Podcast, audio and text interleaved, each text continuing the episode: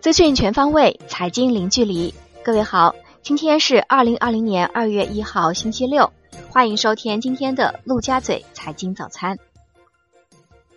宏观方面，中国一月官方制造业 PMI 为五十，环比小幅回落零点二个百分点；非制造业 PMI 为五十四点一，环比上升零点六个百分点。综合 PMI 产出指数为五十三。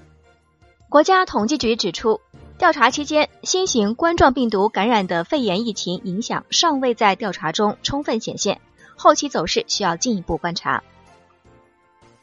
中央应对新型冠状病毒感染肺炎疫情工作领导小组会议指出，要分类指导实施错峰返程，同意湖北省将春节假期适当延长。目前，人在湖北、工作地在外地的人员同样延长假期，暂不返回工作地，以利于疫情防控。新增病例增长快的地区，履行法定程序后，可推迟开工、开业、开课。外交部发言人华春莹就美方在中方抗击疫情时发表不友善言论答记者问称：“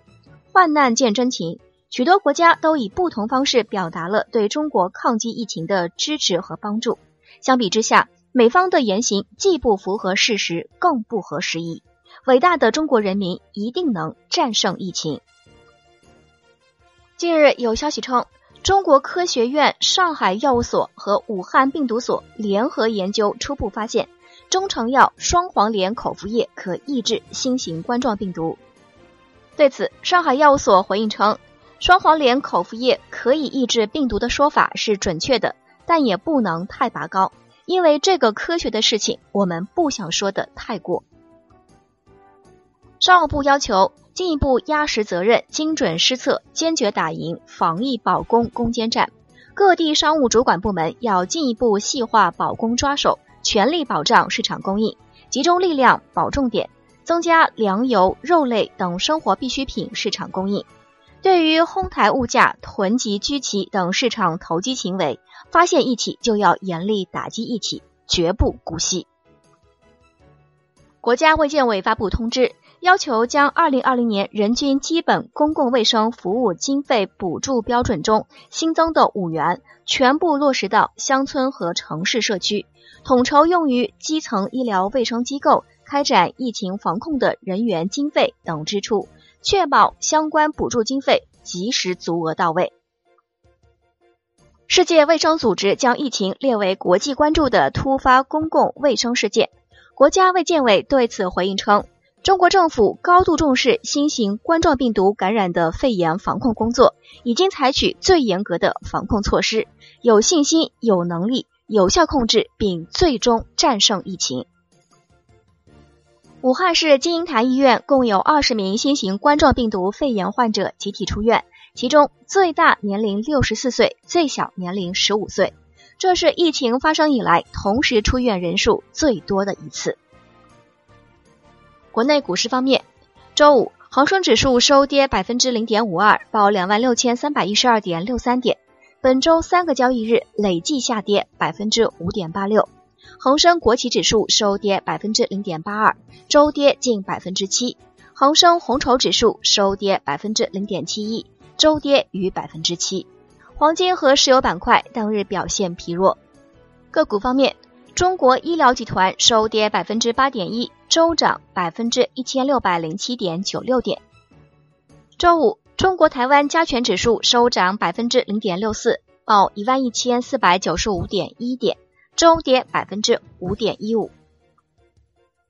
上交所捐款三千万元助力肺炎疫情防控工作，研究制定防控工作预案，及时调整春节休市安排，对发行上市、交易运行等各项业务作出妥善安排。积极支持会员单位、上市公司等市场参与人员做好相关工作，努力维护资本市场平稳有序运行。深交所向湖北省首批捐款三千万元，为湖北各地抗击疫情提供支持，同时积极做好市场支持服务，对湖北上市公司免收二零二零年上市初费、上市年费和网络投票服务费。及时指导上市公司做好信息披露工作。产业方面，中央应对新型冠状病毒感染肺炎疫情工作领导小组会议指出，做好保障供应工作是防控疫情的必要条件。对防护服等医疗物资，要加强全国统一组织生产、调度和分配，优先保障武汉等重点地区的需求。对国家统一调度的任何地方不得截留。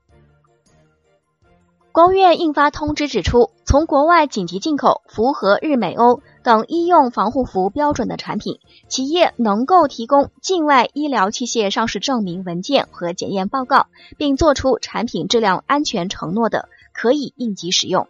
一次性医用护目镜在供给不足的紧急情况下，经严格消毒后可重复使用。发改委表示。当前，武汉市、湖北省乃至全国的生活物资储备充足，粮食、蔬菜等商品供应是有保障的，完全能够确保满足人民群众的正常生活需要。针对一些生活必需品供应的问题，发改委已组织协调一批生活必需品重点企业提前复工复产，将全力保障相关产品及时加工投放市场。国家药监局再次应急审批新型冠状病毒核酸检测试剂，在已批准六家企业六个产品的基础上，再次批准一家企业一个新型冠状病毒核酸检测试剂和产品，进一步扩大新型冠状病毒核酸检测试剂供给能力。海外方面，据新华社报道，美国总统特朗普弹劾案控辩双方一月三十一号开始辩论。负责审理弹劾案的国会参议院是否要传唤证人？辩论从当天下午开始，大概持续四个小时，由弹劾案众议院管理人和特朗普辩护律师平均享有。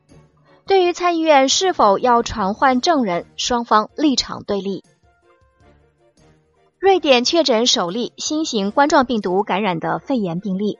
德国出现首例儿童新型冠状病毒肺炎患者。累计确诊六例，纽约市皇后区出现首例新型冠状病毒肺炎病例，美国累计确诊七例，加拿大确诊第四例新型冠状病毒感染的肺炎病例，该国首例感染者已出院。法国巴斯德研究所发布公告称，该机构已完成对新型冠状病毒的基因组测序工作。这是自疫情出现以来，欧洲首次测出该病毒的全基因组序列。国际股市方面，周五美国三大股指收盘集体重挫，道指跌超六百点，标普五百指数跌近百分之一点八。截至收盘，道指跌百分之二点零九，报两万八千二百五十六点零三点，周跌百分之二点五三；纳指跌百分之一点五九，报九千一百五十点九四点。周跌百分之一点七六，